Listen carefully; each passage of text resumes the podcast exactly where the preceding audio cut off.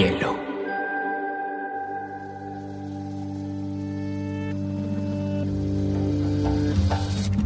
Coincide con la noción de estilo tal como se diccionario. La lectura debe ser una de las formas de la felicidad y no se puede obligar a nadie a ser feliz. pero no tengo idea de lo que vas a usar después. Entonces, un libro debe describir esa situación. Y digamos que lo es, el cuento se escribe. Y a mí la, la cosa más importante que me ha pasado en la vida ha sido aprender a leer una pizca de exageración en esa frase.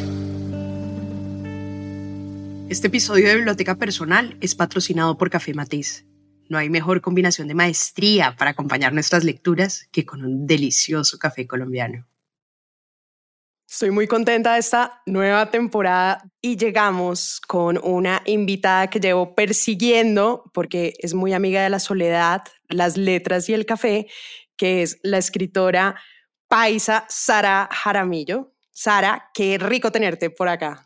Ay, Majo, yo soy la que estoy feliz con esta invitación. Además que mira, esta amistad nuestra surgió, es, es, una amistad netamente literaria, o sea, surgió como que a raíz de la literatura y eso es lo que nos ha unido después a lo largo de, de los años. Entonces, sí, muy, muy lindo encontrarnos para, para hablar de libros, que no hay nada, no hay mejor tema, pues. No hay mejor tema, sí, si hay algo mejor que leer, efectivamente es hablar de libros.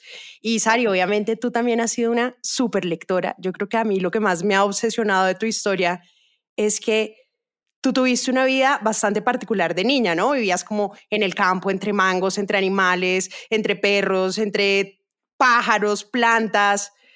Y los libros fueron una compañía muy importante, entiendo que por una amiga de la mamá que les mandaba cajas y cajas. Y quería que empezáramos por ahí, porque obviamente esos libros, para esa niña tan diferente que fue y que sigue siendo, afortunadamente, pues los libros empezaron a ser esa compañía que la formó. Sí, es verdad. Yo tengo que darle como las gracias a, a, esa infancia tan particular que tuve, porque sí es verdad que estábamos muy, muy aislados, pues yo vivía en una finca. Hoy en día vivir en la finca es algo súper común, pero en esa época era rarísimo uno decir que vivía en la finca. Pero como nosotros éramos tantos y mis hermanos pues eran trillizos y éramos como tan bullosos y tan escandalosos, pues era como muy claro que no podíamos vivir en otra parte. Y en la finca yo no tenía vecinos, yo no tenía amiguitas, nadie iba a visitarnos a la finca, pues salvo como la familia cercana, pero yo tener amigas que fueran a visitarme a la finca, eso no pasaba. Entonces pasaba mucho tiempo, sí, sola. Y otra cosa que favoreció mi afición a la lectura es que todos mis hermanos son hombres. Y esto es importante porque, porque, claro, si hubiera tenido hermanas mujeres, a lo mejor hubiera encontrado con qué jugar, a qué jugar con ellas o qué actividades hacer con ellas. Pero como todos eran hombres, había actividades en las que sí confluíamos, pero no en todas. Y hay veces cuando estaba muy cansada de ellos, yo me subía al techo de la finca, al techo. Yo tenía un, un nichito ahí organizado en el techo y allí me subía, me subía mis libros, mis cojines y ahí me sentaba a leer donde absolutamente nadie me pudiera encontrar. Entonces, pues imagínate uno con todo el tiempo del mundo en ese, en ese techo donde nadie me molestaba, con muchos libros, porque como bien dijiste, la mejor amiga de mi mamá era bibliotecaria de un colegio, entonces ella nos mandaba cajadas de libros y era pues era como el paraíso, o sea, a mí no se me ocurre nada, una, una vida más ideal que esa. Imagínate, Sari, que obviamente yo ya me había leído tu novela Insigne, que si los oyentes no se le han leído, miren, es espectacular, que se llama Cómo maté a mi padre. Y esta mañana dije, bueno, tú sabes que ya me la había leído hace como cuatro años, ya la habíamos comentado, pero dije, bueno, me voy a leer el primer capítulo como para refrescar la memoria, porque esa escena de la persecución de los sicarios en tu carro me parece digna. Y cuando menos me di cuenta, ya llevaba como tres horas y media leyendo la novela. Empecé y dije, no, voy a leer un capítulo y, y taca, taca, taca, taca, taca. Como que ya me dijeron como, oye, almorzar. Y yo, ¡Oh! ya llegó la hora del almuerzo y no me había dado cuenta. Pero es que realmente es extraordinaria esa novela, Sari, y vi que había además una, una relación súper bonita con la magia que aparece en tus libros y tu papá, ¿no? Porque pues obviamente esta novela, para los oyentes que no se la han leído, relata no solamente la muerte, el asesinato del padre de Sara, sino cómo aprender a vivir con esa ausencia y cómo esa ausencia también empieza a destruir una familia.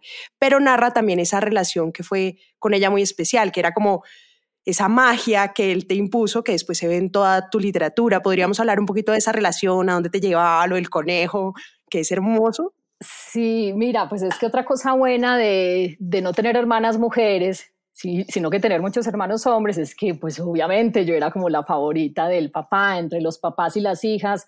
Eh, cuando solo hay una niña en casa se establece una relación muy bonita.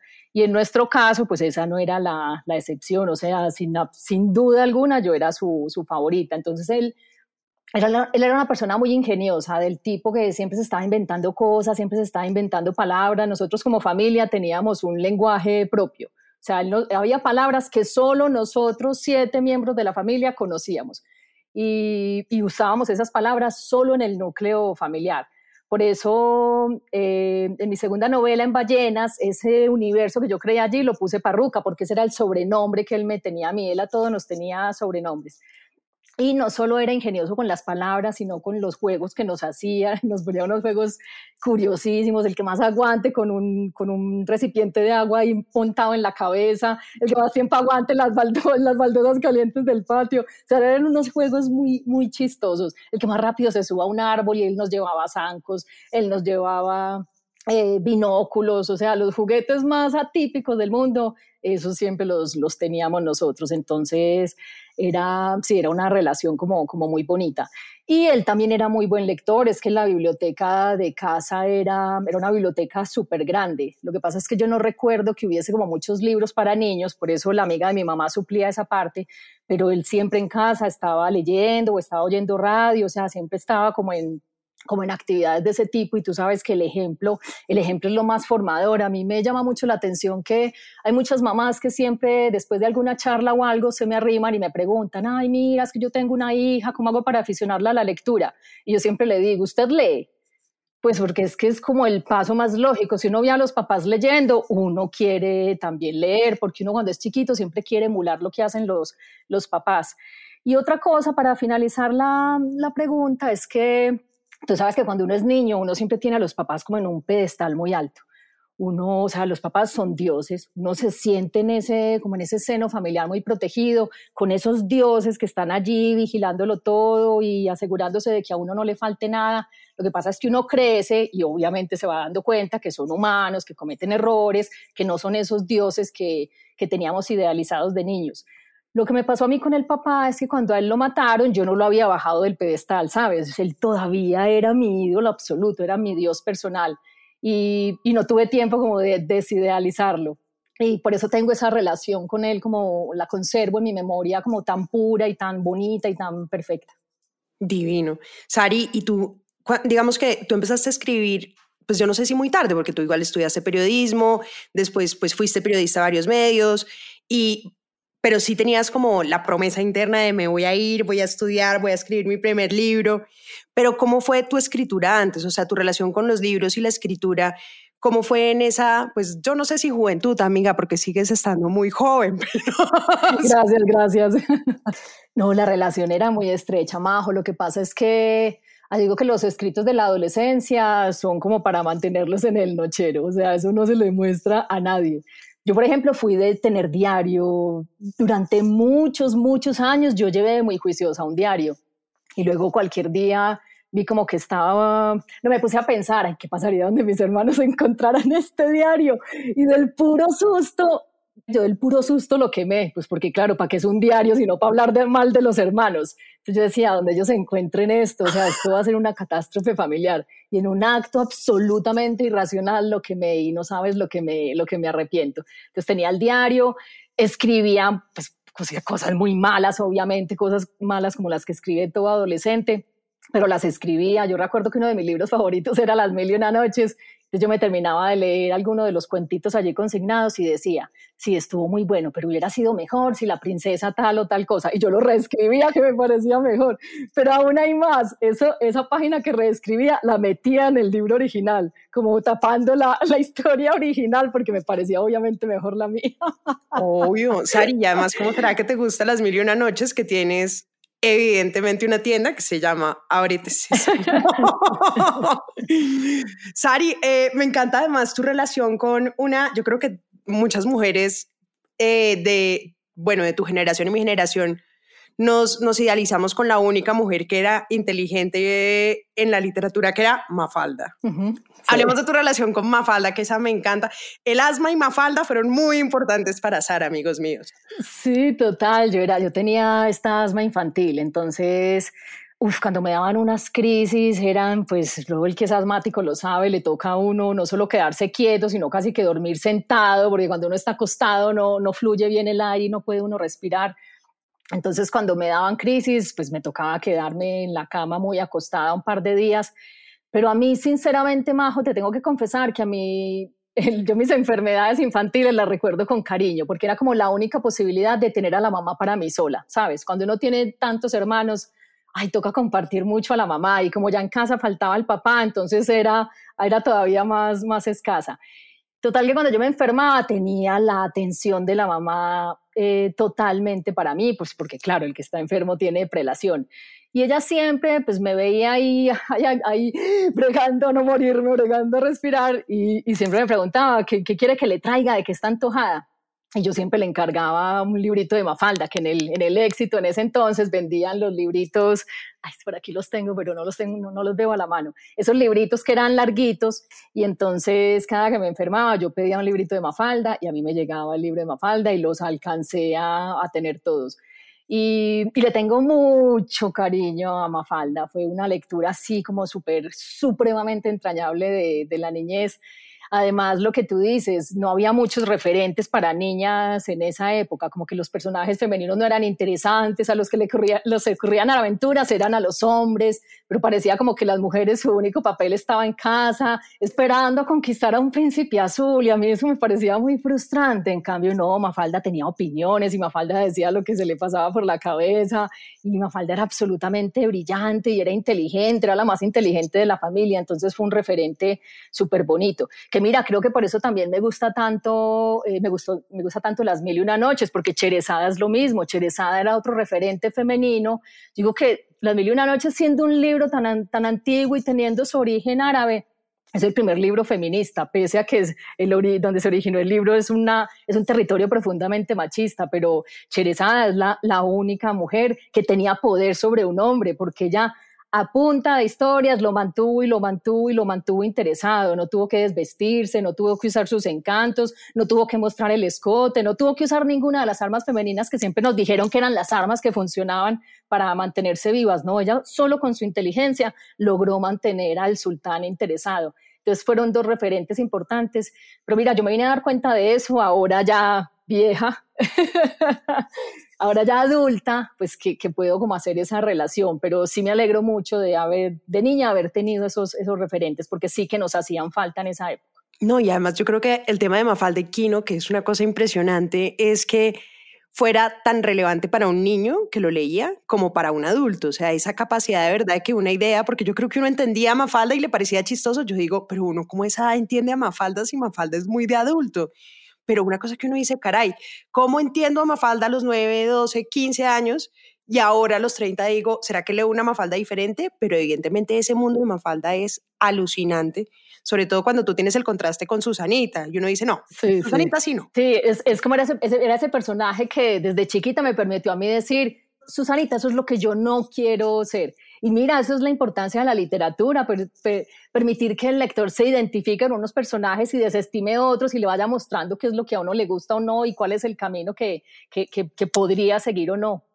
Sari, hay una cosa que a mí me llama mucho la atención de tu, de tu obra y es la relación obviamente con la naturaleza. Ya dijimos pues que tú creciste en una finca, eh, el amor de tu madre a las plantas es desbordado, pues quiere más a las plantas que a los hijos, o bueno, eso es lo que tú a veces dices.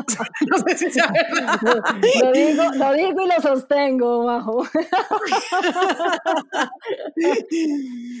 pero claramente digamos que la naturaleza hace parte intrínseca además de los escenarios, ¿no? Donde cantan las ballenas, hay ranas, hay conejos, hay animales, pero la, o sea, la selva se come, se come la casa y obviamente también en cómo maté a tu padre, la presencia de la naturaleza es como una protagonista, es una fuerza preponderante. ¿Cómo ha sido tu relación con la naturaleza y la literatura? O sea, ¿por qué es tan importante llevar a la naturaleza a las letras?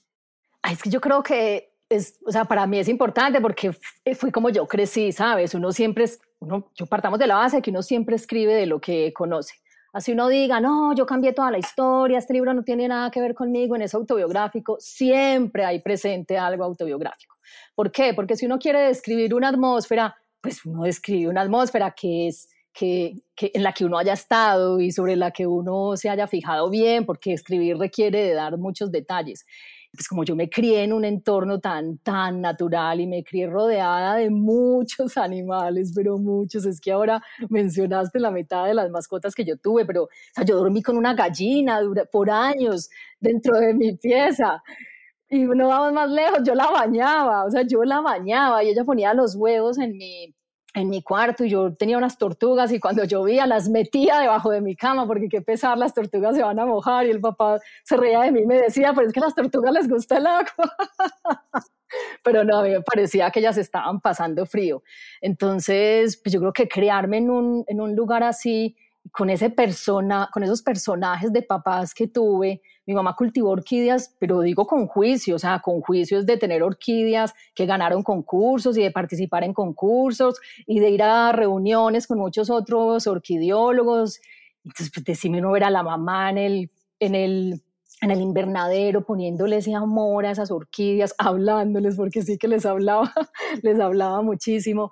Pues decime cómo no se le va a impregnar a uno, a uno eso, Majo. O sea, eso está como tan intrínseco en, en mi vida, en mis recuerdos, que eso, eso siempre, yo siempre digo, no voy, en esta novela no voy a meter tanta naturaleza, pero claro, se me sale porque es lo que viví, es lo que me gusta, es lo que me mueve y lo que me conmueve y yo siempre digo que las lecciones como más grandes de vida me las, me las ha dado la, la, la, naturaleza, si uno observa los árboles, si uno observa los animales, si uno observa el agua, o sea, es una lección de vida impresionante. Entonces, sí, yo creo que, que, va, pues está muy presente y creo que va a seguir estando. Sari, eh, la otra vez imagínate que estaba, estaba leyendo a Kafka, te juro que nunca lo había leído y hace como un mes me leí La Metamorfosis y lloré. Yo no podía creer que el pobre Gregory se hubiera muerto y a nadie le hubiera importado. Yo no sé por qué nunca me había leído ese libro, pero me acordé, evidentemente, que tu gato se llama Kafka. Y me acordé por dos cosas de ti, no solo por tu gato, sino porque Kafka tenía una rara enfermedad, no sé, no sé si es una enfermedad de tu tipo, es una condición, pero es una condición muy extraña, que a la única persona que le he oído esa condición es a ti. Y se llama la amusia, es decir, personas que no disfrutan a profundidad la música, prefieren el silencio. Entonces hablemos de Kafka y la música Sana y la música. Mira, no, sabía que, que, Kafka tenía esa misma. ¿Ya sabías que existía? Para mí es como la palabra del año. Suponía que existía, pues porque pues no, no siento que sea tan raro que a uno, que a uno le guste mucho el, el silencio, pero no sabía que tenía nombre. Entonces ya lo, ya lo apunté por aquí porque me parece súper interesante. Todos los días hay que apuntar las palabras que uno, que uno aprende. Total. Em, no, a mí, a mí en ciertos momentos me, me, gusta la música, por ejemplo, haciendo ejercicio, sí, pues si uno sale a trotar, pues bueno, uno trota mejor si, si pone música, pues si va en el carro, pues ¿qué más hace uno? Pues pone música.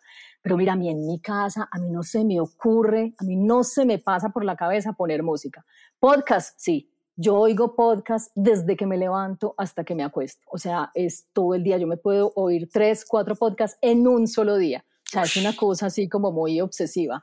Eso me, me, no sé, me gusta, me gusta mucho más, como que siento que, ay, que aprendo algo, que me está dejando algo, que me está mostrando otras cosas.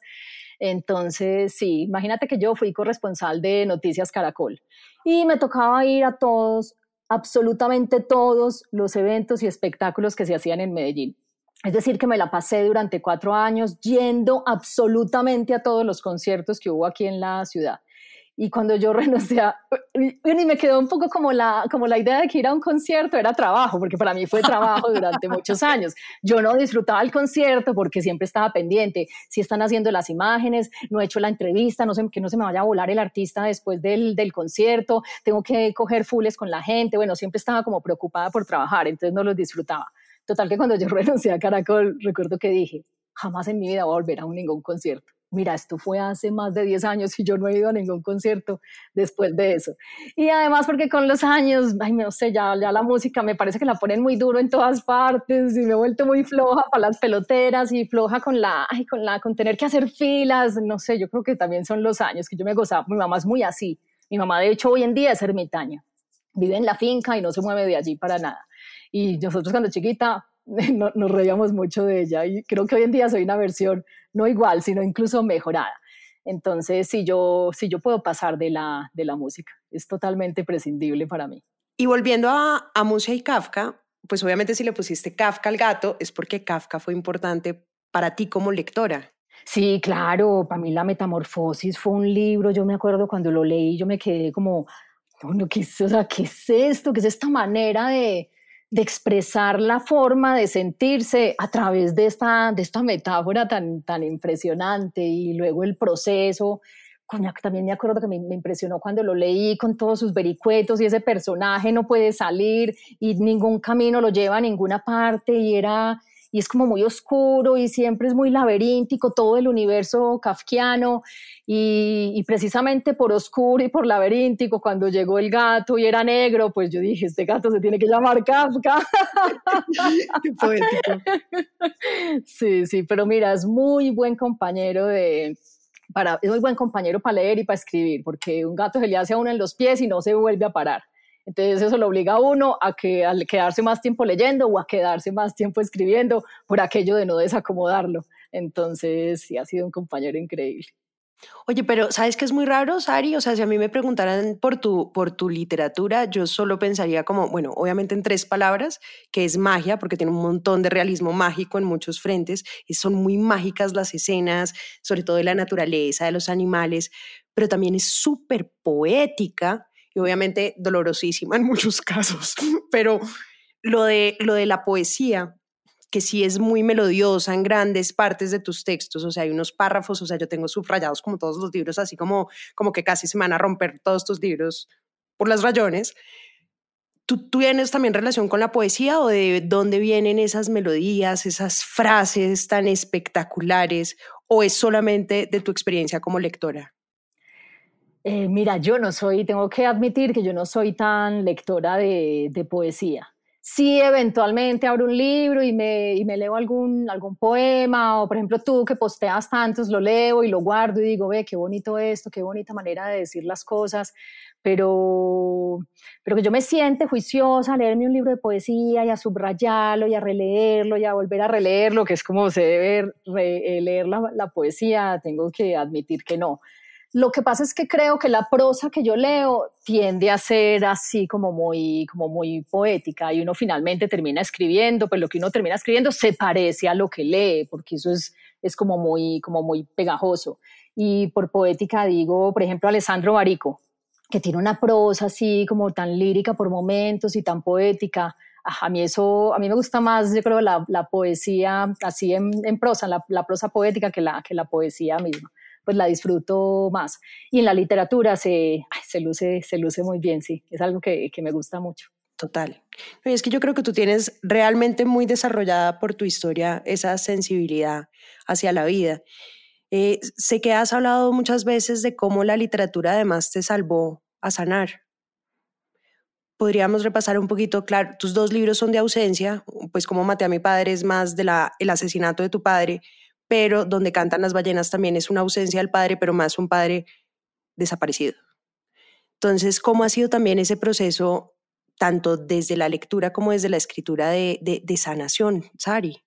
Mira, es muy curioso porque yo me acuerdo cuando yo empecé la promoción del libro que me preguntaban mucho eso, pues si había escrito el libro para hacer una catarsis yo me acuerdo que a mí hasta me molestaba y yo decía, no, no, no, yo no quería hacer catarsis, yo lo que quería era hacer literatura. O sea, y lo respondía así. Y ya después de tanto, pues es que yo llevo tres años hablando de este libro y después de tres años de hablar y de pensar y repensar sobre el tema, bajo, yo tengo que admitir que, listo, si bien la, la catarsis no fue la causa del libro, sí fue la consecuencia. A mí definitivamente me mostró la literatura autobiográfica, que es una manera como muy, muy sana de, de, de, relacionarse con eso que tiene uno dentro, de sacarlo, eh, de mirarlo sacarlo para tomar distancia y mirarlo con esa distancia, porque creo que esa es la única manera de, de entenderlo. Y yo creo que hacer escritura autobiográfica es casi como, como ir donde el psicoanalista, ¿sabes? Es casi como, como hacer terapia. Sí, porque finalmente te obliga a, a hurgar en esas cosas y a tratar de entender de dónde vienen y a tratar de entender por qué te duelen como te duelen. Y eso fue muy revelador para mí durante la escritura yo me acuerdo que yo, yo, misma me impresionaba cuando releía lo que, lo que había hecho en días pasados. Yo, yo misma me sorprendía pensando, ay, yo, yo dónde tenía esto, pero yo dónde, esto de dónde salió. Claro, llevaba 30 años escondiéndolo, majo, casi 30 años. Y, y fue como muy, ay, como muy, muy doloroso. Sí, claro, a nadie le gusta sacar su oscuridad y abrirse la herida y hurgarse en ella. Pues eso a nadie le gusta, por eso es que nunca nadie lo hace. Pero si uno quiere escribir, sí tiene que hacerlo, o sea, sí tiene que estar dispuesto a, hacerlo. Y pese a que duele mucho y sabes que yo ese libro intenté como abandonarlo tantas veces porque yo decía, yo para qué me estoy sometiendo a esto, esto me duele, esto me incomoda, ay no, ¿qué es esto tan horrible? Y traté de abandonarlo muchas veces, siempre me encontraba abriendo el archivo otra vez y tratando de continuar. Y llegó un momento en que yo dije, yo, yo tengo que escribir esto, o sea, yo, yo lo tengo que escribir, no sé qué va a pasar con él, no sé qué voy a hacer con él, pero yo tengo que hacer algo, lo tengo que sacar de mí. Y, bueno, agradezco mucho como haberme dado la pela y haber em, sobrepasado como esos momentos de, de dolor y de angustia, porque hoy en día para responder a tu pregunta, sí acepto que fue liberador, que fue catártico, póngale todas las palabras de autoayuda que quiera, pero sí siento que, que fue así. Y, lo agradezco, ¿sabes? Lo agradezco mucho. Sari, tú que eres la persona además más extrovertida, más entradora, más divertida, siempre me hayan llenado de curiosidad que te sientas tan eh, afín con la soledad y que te sientas tan afín con, sí, con estar por allá perdida en una playa, desconectada del universo, pudiendo, pues pudiendo hacer cualquier cosa, pero sé que también las letras te acompañan mucho en ese proceso. ¿Cómo es tu relación con esa soledad y con las letras? Sí, es, es muy raro, es, es, como muy contradictorio, es muy contradictorio. Lo acepto, Por eso quiero sí, entenderlo. Lo acepto. Sí, lo acepto, pues porque yo sí soy alegre y me río y, y la gente que me gusta, me gusta mucho, no es mucha, pero, pero, pero disfruto mucho con los, con los que sí. Y, y, me la sé gozar, yo me gozo todo, todo, todo, a mí todo me gusta, a mí todo el mundo me cae bien, yo en todas partes paso bueno, mantenerme a mí contenta realmente es supremamente fácil. Pero yo tengo, no sé, y es algo desde hace mucho, tengo como esa, esa pulsión de, de autoexiliarme y de estar sola y de no hablar con nadie y de que me estorba la gente, tengo como, como fases de eso. Yo me empecé a dar cuenta, mira, y, esto es lo bacano de la literatura, me empecé a dar cuenta por la literatura. Empecé a darme cuenta desde muy chiquita de que uno de mis patrones de lectura, mis lecturas favoritas, eran de esos, de personajes como exiliados de la, de la sociedad, de personas que deciden irse a vivir solos y hacer una vida autosostenible. Y no sabes yo todas las lecturas que he hecho de ese tema. Y todas me gustan mucho. Y las películas que yo veo, una pareja decide irse a vivir, esta es mi película o este es mi, mi próximo libro. Que por cierto, ahorita hablamos de eso, pero escrito en la piel del jaguar es eso, es claramente ese, ese tema. Y entonces, mira, yo leía, yo me acuerdo cuando leí La Costa de los Mosquitos, de este autor eh, Paul Terox, yo decía, Dios mío, ¿qué es esto? Yo quiero ser ese, ese personaje y después me vi la película, después eh, llegó a mis manos Salame a Borda, yo estaba casi adolescente y Salame a Borda escribe un libro que se llama Viaje a bordo, cuatro años a bordo de mí mismo ay, qué fantasía del libro, decía, esto es lo que, esto es lo que yo quiero. La historia de Paul Gauguin, a mí no hay nada que me parezca más alucinante que la historia de Paul Gauguin, una persona absolutamente burguesa que lo tiene todo en la vida y, decide irse a vivir a la, a la Polinesia y renunciar a toda para ponerse a pintar que bueno, ya el personaje se me ha caído un poco del pedestal con todas estas acusaciones de pedofilia que le han caído encima. Resultó ser un absoluto explotador de, de, las, de las niñas nativas. Pero, pero como acto de exiliarse de la sociedad para llevar a cabo su arte, me pareció, pues me, me parece, me parece muy, muy interesante. Pues y de hecho el libro de Vargas Llosa, Paraíso en la otra esquina, habla de esa historia y la, luna y seis peniques de Somerset Maugham, el, inglés, también habla de, de esto.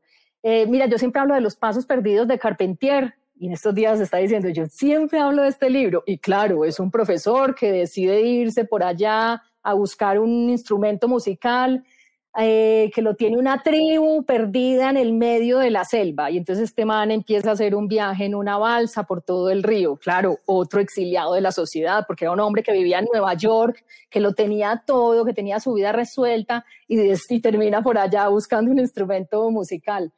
Eh, yo me acuerdo cuando vi, por ejemplo, siete años en el Tíbet, yo decía, ay, Dios mío, ¿qué es esto? Yo quiero ir al Tíbet y estuve siempre muy obsesionada con, con el Tíbet. Y con ir al ¿Ya fuiste al Tíbet? No, no he ido al Tíbet, pero sabes, conocí al Dalai Lama. No. Yo conocí al Dalai Lama, sí. Yo conocí al Dalai Lama y fue, un, fue, un, fue una situación así como absolutamente inesperada. Yo estaba, yo me había ido a pasear a la India y casualmente, de esas casualidades, eh, nos dimos cuenta de que el lama estaba en, iba a estar en, eh, por esos días de nuestro viaje, iba a estar en el pueblito donde él vive, que se llama Dharamshala. Entonces dijimos, pues o sea, el lama, en ese, en ese momento el lama pasaba muy poquito tiempo allí porque él viajaba mucho. O sea, tenerlo allá era, eso había solo oportunidad como tres veces al año. Pues bueno, esa era una de esas tres veces. No. Entonces dijimos, ay no, vamos a, iba a dar una conferencia pública, entonces dijimos, vamos a dar una, vamos a oír la conferencia mira, tú me crees que nos fuimos para esa conferencia, eso había gente hasta de un ojo, o sea, ya te imaginarás, ya te imaginarás, los recién convertidos, los occidentales recién convertidos son, o sea, no, hay peor fanático que el recién converso, ¿cierto? Entonces, bueno, una gente muy rara, todo el ambiente era como muy raro, pero todo el mundo absolutamente devoto, eso era gente cantando y con guitarras, ¿no? O sea, esto era una cosa muy loca. Y nosotros ahí de puros curiosos, porque ya te digo, pues que, que estamos ahí por nada distinto a la curiosidad de verla. Y de repente él fue llegando y todo, eso estaba lleno de gente. Y de repente se hizo un silencio majo, no se oía absolutamente ni una mosca. O sea, era una cosa y yo miraba a todos lados y yo, ¿qué es esto tan, qué es esto tan extraño? Había gente que incluso, tú sabes que nosotros, bueno, la gente, hay gente que se arrodilla ante sus ídolos, hay gente que, bueno, hay diferentes manifestaciones. A él la gente se acostaba en el suelo, o sea, era tal la devoción que todo el mundo era así casi que acostado en el suelo. Bueno, y yo decía, ay no, ¿qué es esto tan raro?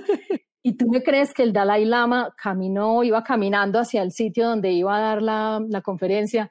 y se paró frente a mí, se paró un segundo frente a mí y me hizo un asentimiento de cabeza. Tú no te imaginas lo que a mí eso me, sin yo ser devota, sin ser creyente, sin ser nada, a mí eso me generó una cosa tan impresionante que me puse a llorar. Yo decía, pues yo porque estoy llorando, sí. Pero me puse a llorar, fue una energía, fue una cosa, fue una cosa muy extraña, muy extraña. Entonces yo tratando de que mi novio no me viera las lágrimas porque yo decía, se va a reír de mí cuando me vea, cuando me vea que me puse a llorar por esta bobada. Apenas lo miro así por el rabito del ojo y él también estaba llorando. Y esto sí era raro porque yo nunca en la vida lo había visto llorar. Yo decía, no, ¿qué nos pasó? Y hasta el día de hoy nos preguntamos qué nos pasó. Fue algo así como muy, como muy extraño. Y bueno, para cerrar el tema de los libros, de cierro el paréntesis del Lama, para que sigamos con los libros de exiliados de la, de la sociedad, hay una, hay una editorial en España que se llama Natura Rae. Ay, majo. Los libros de ellos todos son de esa temática. Usted los tiene todos, entonces. todos. Yo los tengo todos. Me acabo de leer, em, ¿cómo es que se llama?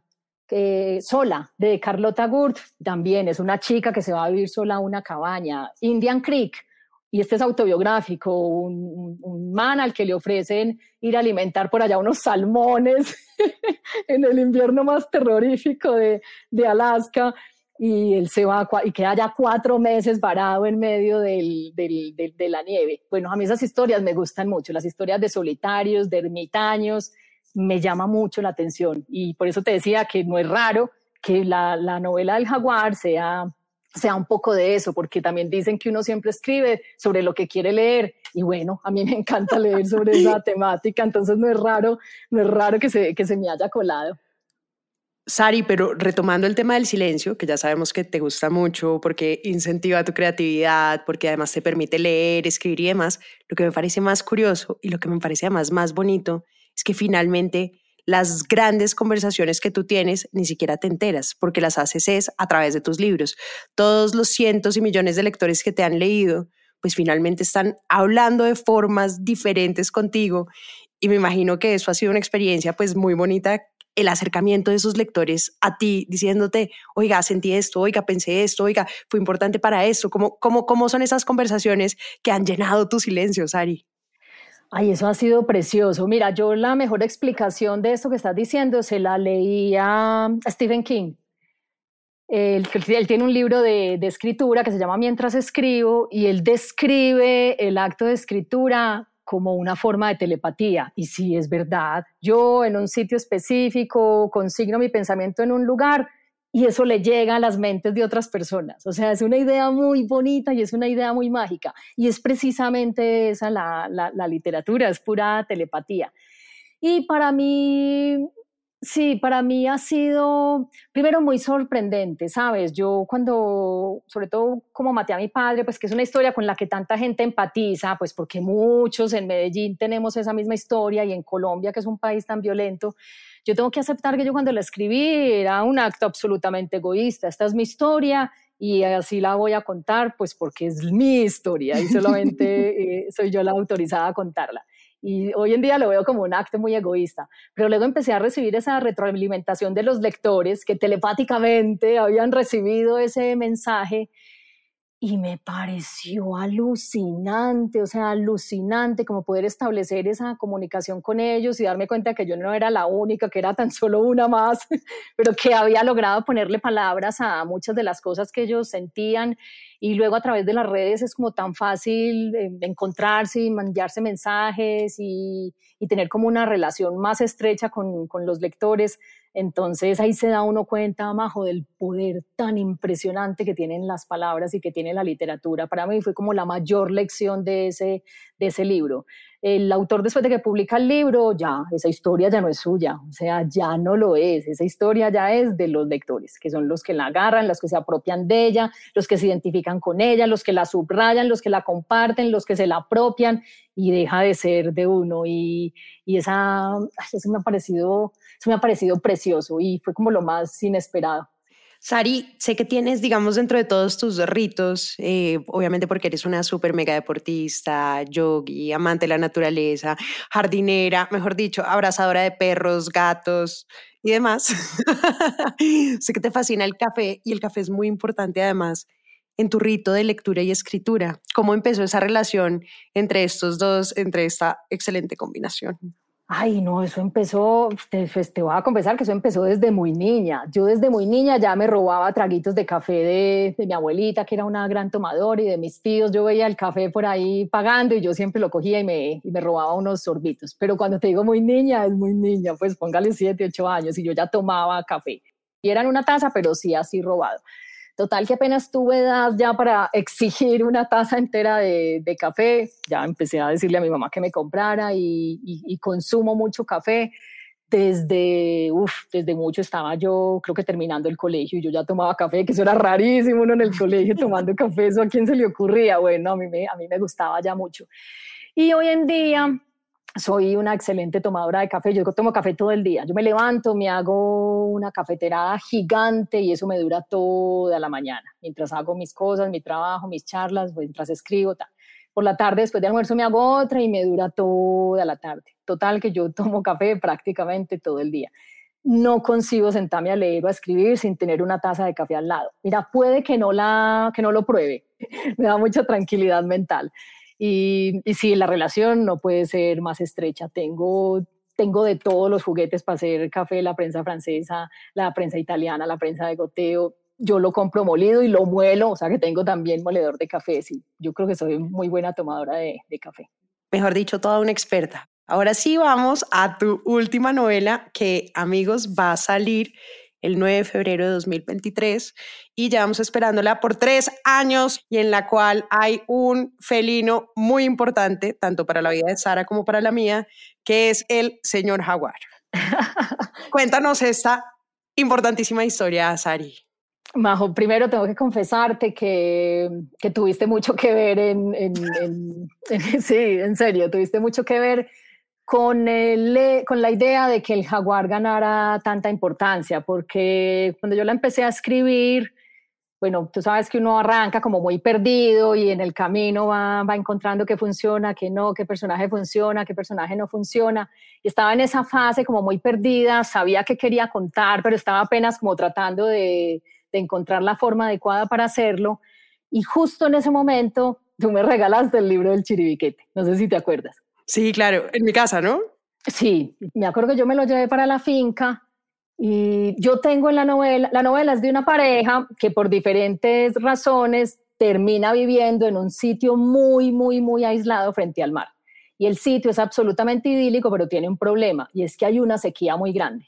Entonces ellos contratan a una mujer que eh, a través del método del péndulo, se llaman saoríes, son capaces de detectar corrientes subterráneas de agua.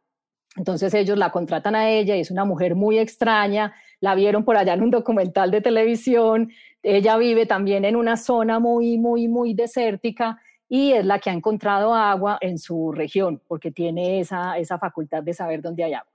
Y entonces yo me estaba, estaba apenas desarrollando como ese personaje de esa Saori que se llama Antigua, para que le pongamos un nombre, y en esas me llegó tu libro de, de Chiribiquete. Yo recuerdo que me puse a ojearlo y llegué a la parte del jaguar y a la parte de los chamanes y yo me iba a enloquecer con todo lo que estaba leyendo ahí.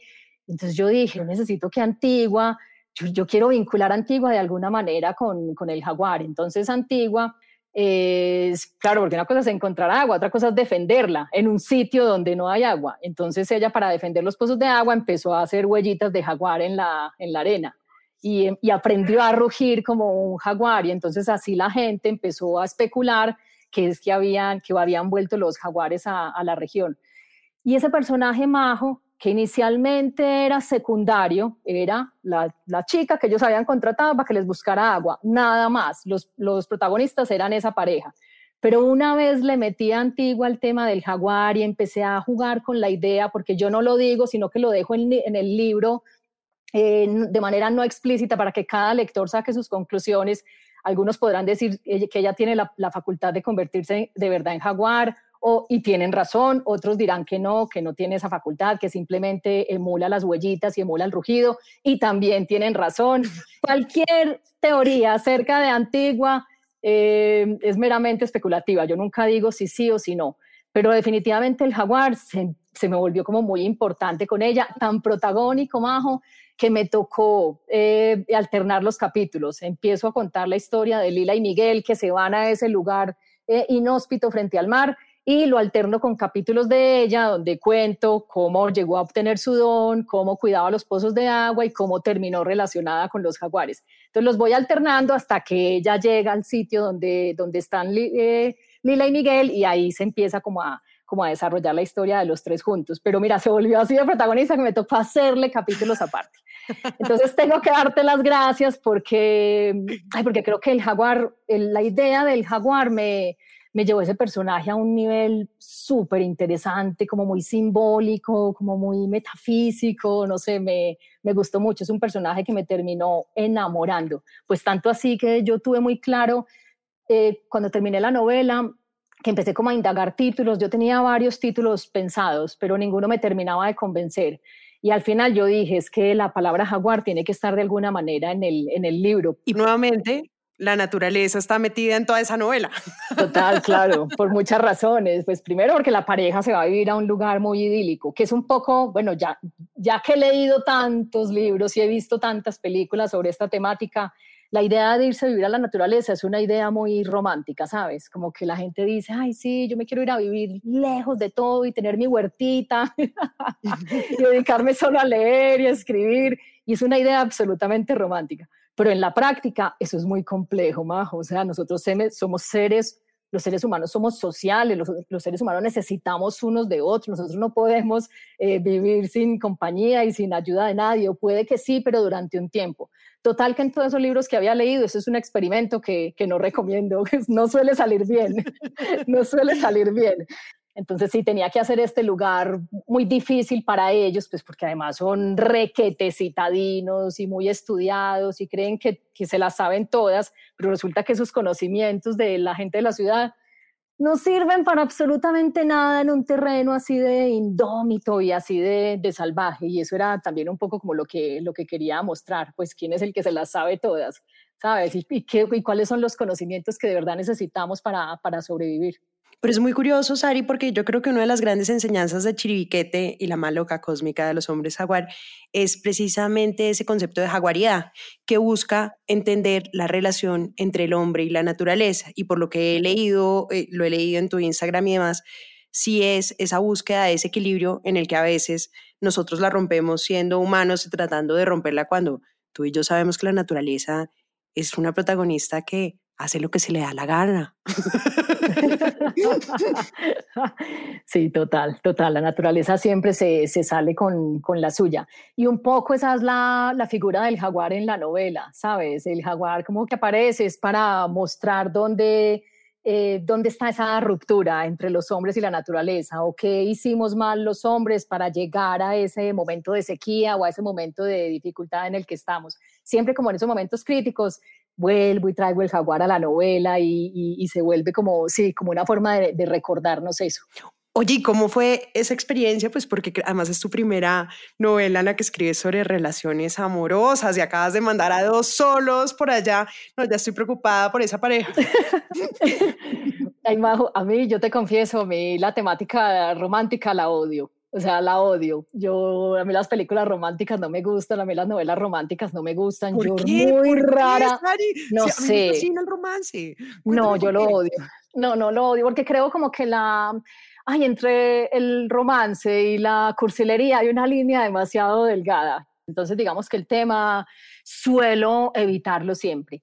Y aquí me, me este, tenía, esa, tenía esa, ese, ese problema y eso me, me, significó como varios, varios bloqueos creativos durante la novela. Porque claro, tenía una novela, eh, tenía una, una, pareja y tenía que desarrollar esa, esa relación de, de ellos.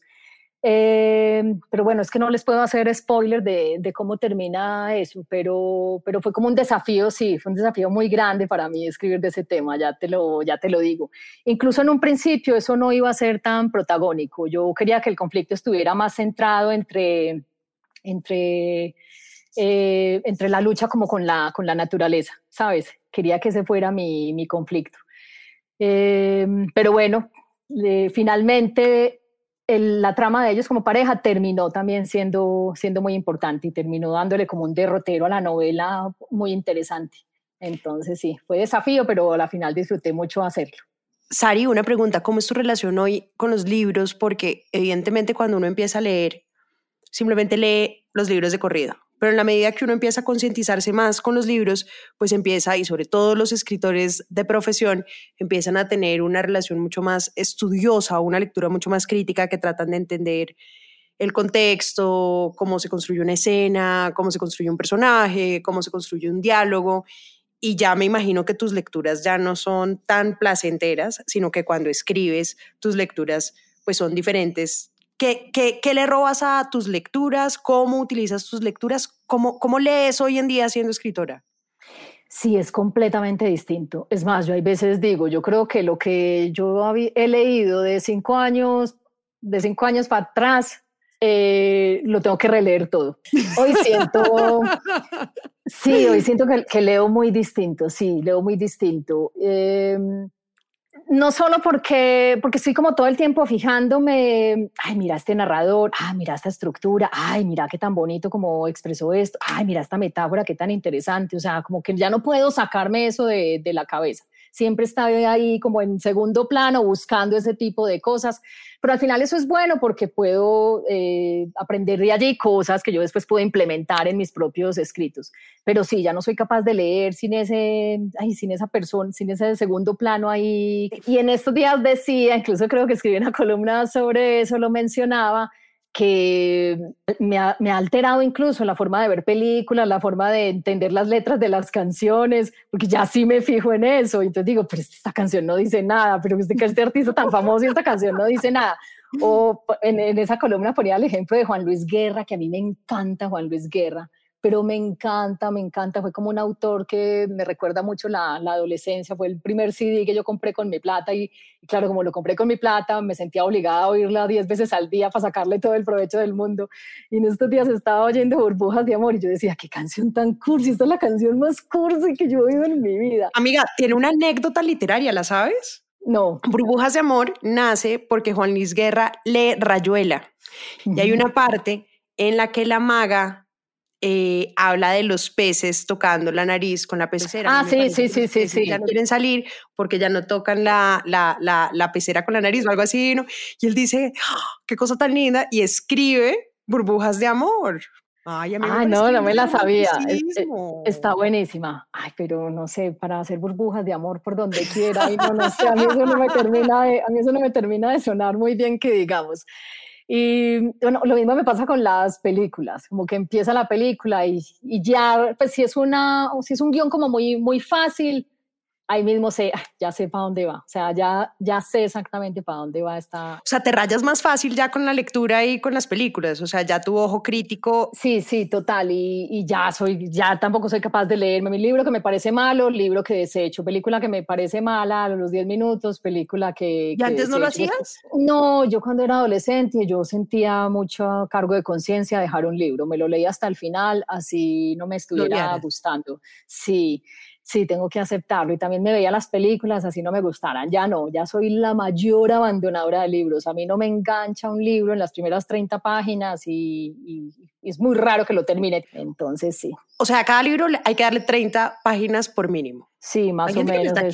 Hay gente que les da menos, sí, sí. Sí, no, ya a veces les doy menos. Es que hay veces eh, rápidamente se da uno cuenta de, de, de, que eso no va a funcionar. Entonces, no, sobre todo en la primera página si tiene 45 adjetivos uno ya dice... Sí, exactamente. Además yo digo, madre, yo por ejemplo mis, bueno, yo reescribo mucho, mucho, Majo, mucho, mucho, mucho. Te juro que yo esta novela la escribí por ahí, la reescribí por ahí 30 veces. O sea, ¿Está siendo exagerado. De verdad, ¿cuántas veces No, es en serio, fue una... Pues me demoré, tres años, me demoré tres años. Digamos que la escribí en uno y los otros dos reescriba, reescriba, reescriba, reescriba. Entonces yo, y sobre todo el primer capítulo, porque es que yo digo, jue madre, es que el primer capítulo es lo que engancha a la gente. La gente por ese primer capítulo o sigue o abandona. O sea, es que es así de importante. Entonces, cuando a, mí, cuando a mí un primer capítulo no me convence, yo digo, pero, pero no entiendo, o sea, un autor, un autor tiene que tener muy claro que la importancia del, del primer capítulo, o sea, es extremadamente importante enganchar ahí al, al, lector, además porque hoy en día nos estamos enfrentando, pues los autores de hoy, a lectores como lo que, como lo que estoy criticando, ¿cierto? Como lo que estoy diciendo, a lectores muy abandonadores, los lectores de hoy, no, o sea, el foco se les acaba en nada, porque venimos además de un mundo muy audiovisual en donde zapotea un video, zapotea otra una historia, otra historia, otra historia, y son incapaces de contener la, la, atención durante mucho tiempo. Entonces, un primer capítulo es el que los engancha o es el que los, los, los hace que cojan otro libro. Entonces, sí, si a mí no me, no me engancha, yo me lo, me lo pienso mucho para seguir. No, total. ¿Y, yo, ¿Y lees varios libros al mismo tiempo? ¿Cómo son tus hábitos? O sea, ¿tienes varios, eres poliamorosa en la lectura? Demasiado poliamorosa, demasiado promiscua. Me gusta mucho demasiado. esa palabra en la lectura. Sí. Pero demasiado, o sea, yo puedo tener, no, pues es que muchos, porque mira, tengo el que me, me estoy leyendo por gusto propio. Tengo el que me estoy leyendo para mis clases, porque siempre los pongo a leer y analizamos un libro. Entonces siempre hay uno que estoy para las clases. Tengo un libro en el celular, que es el que uso para cuando me coge la espera en un consultorio o bueno, así. Eh, tengo un libro en la finca, tengo un libro aquí en la, en la casa. Eh, tengo el Kindle, que ahí también siempre tengo otro distinto, y tengo uno físico, que es el que, y así cada uno. Es que hay libros que son para la noche, el libro de la noche no es como el mismo de la mañana, no sé, yo después de que desayuno, después de que desayuno me leo un libro, pero por la noche antes de acostarme, que yo siempre leo un ratito, eso otro es como el libro del nochero, y como es el libro del nochero, no se puede quitar del nochero, entonces solamente se puede leer por la noche. Oye, Sari, yo, yo sé que, digamos, eh, uno como lector, pues tiene obviamente muchos autores que le fascinan, muchos autores que son de cabecera y es muy difícil pedirte que me digas un par de libros, pero sí a un escritor puedo preguntarle cuáles son sus escritores de cabecera a los que de pronto has estudiado un poquito más, los que más te interesan tal vez su narrativa o su estructura.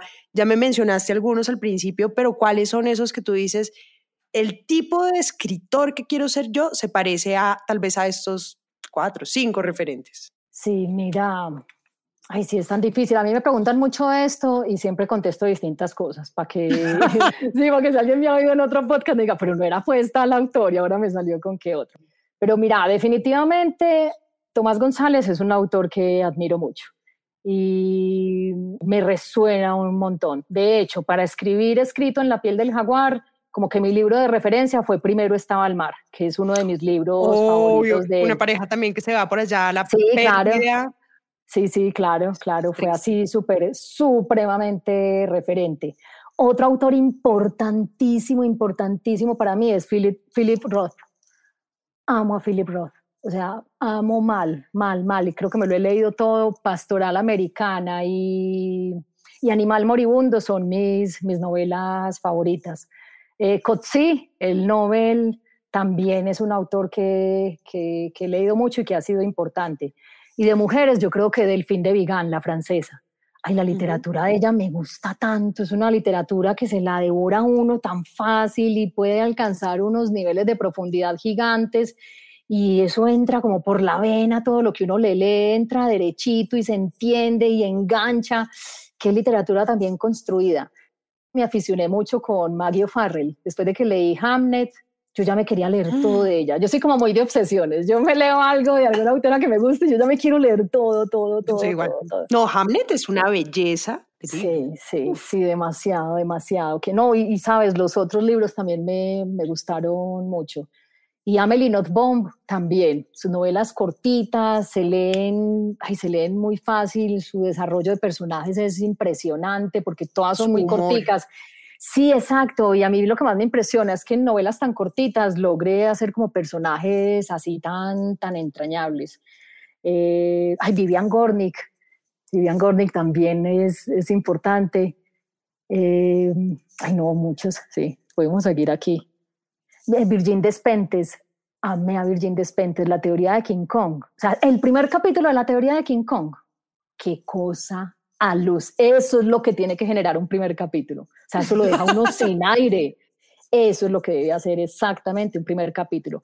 Y para terminar, a mi otra autora que ha sido muy importante es la, bueno, la que se ganó el Nobel este año. Yo ni siquiera la he empezado, pero la he visto en todas las estanterías, es como está súper famosa y he visto que ha generado mucho ruido y me encanta cuando los lectores hablan mucho de alguien porque significa siempre, ese voz a voz siempre es bueno cuando no son los medios o los otros escritores los que hablan de alguien, sino cuando son los lectores, uno dice, hmm, cuando el río suena, Sí, sí, sí, genera más confianza. Bueno, ella en realidad hablaron de ella pues porque se ganó el Nobel, pero yo digo que a ella hay que leerla Majo y es porque ella, pues ella ya es una mujer de 80 y punta de años y es una mujer que volcó toda su literatura hacia lo autobiográfico. O sea, cuando ella empezó a escribir era eh, desestimaban mucho lo autobiográfico, o sea, decían que esa era literatura de mujeres, que eso no valía la pena.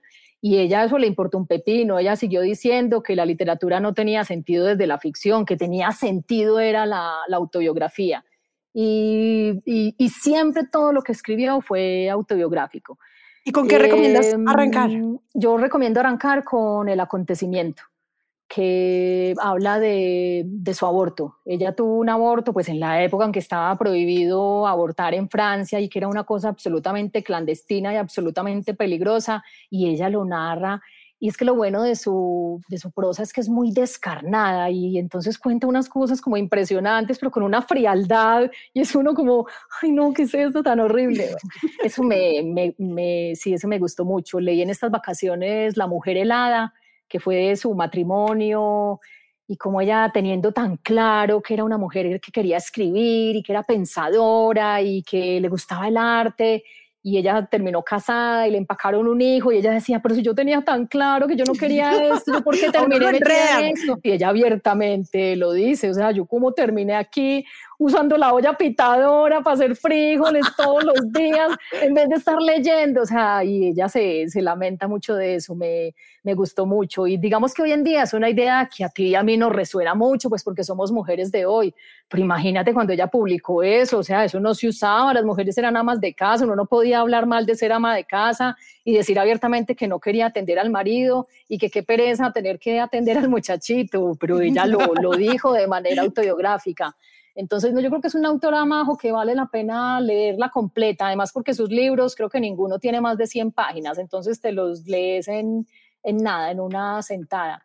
Y sí, a mí me ratifica que definitivamente la autobiografía me, me gusta mucho mucho y yo creo que como autora eh, pues aspiro seguir haciendo cosas autobiográficas porque me, me, me, encanta. Y me he dado cuenta, Sari, ¿sabes qué? La gente que no es tan lectora a veces arranca con una novela porque creen que la novela es la única forma de leer y es porque no han descubierto que no les gusta la ficción.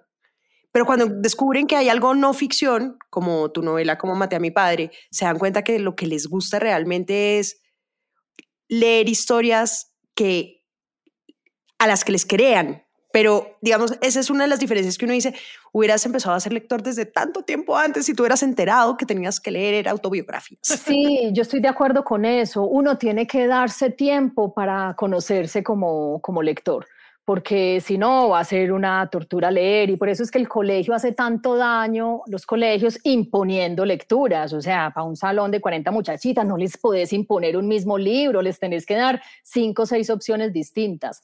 Eh, yo creo que esa imposición es lo que hace que los estudiantes asocien con que leer es aburrido, leer es harto, leer es una tarea, leer es obligatorio y por eso tengo que hacer un trabajo y es de un libro absolutamente maluco. Entonces, eh, yo digo que uno se vuelve lector el día en que algo, ah, encuentra qué tipo de literatura es la que le gusta y la sigue buscando.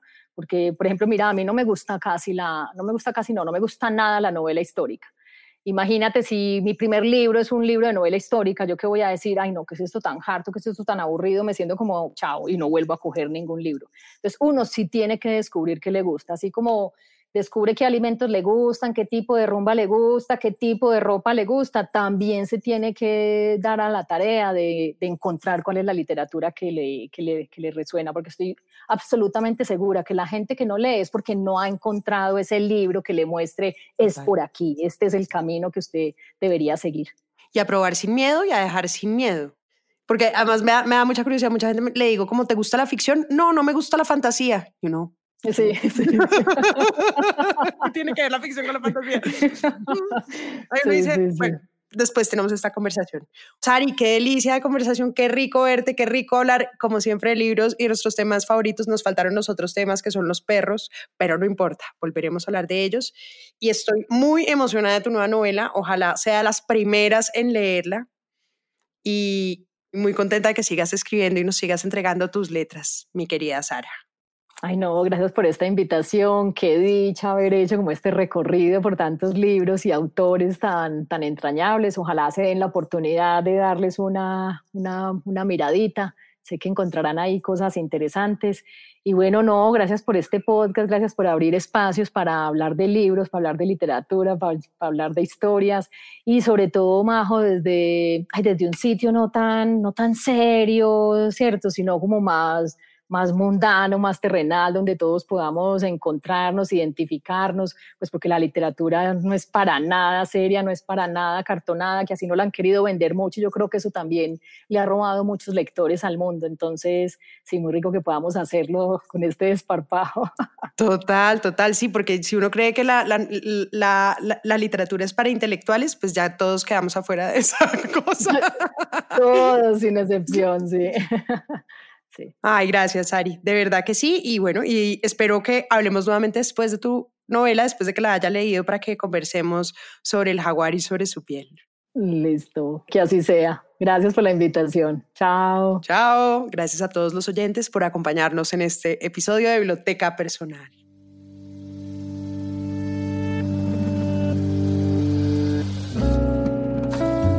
Este es un podcast para contagiar el amor por los libros porque no hay mejor forma de incentivarlo que desde la divulgación. Ser promotor de lectura es un hobby, pero también un reconocimiento y un agradecimiento implícito a aquellas personas que en nuestra vida nos acercaron a los libros.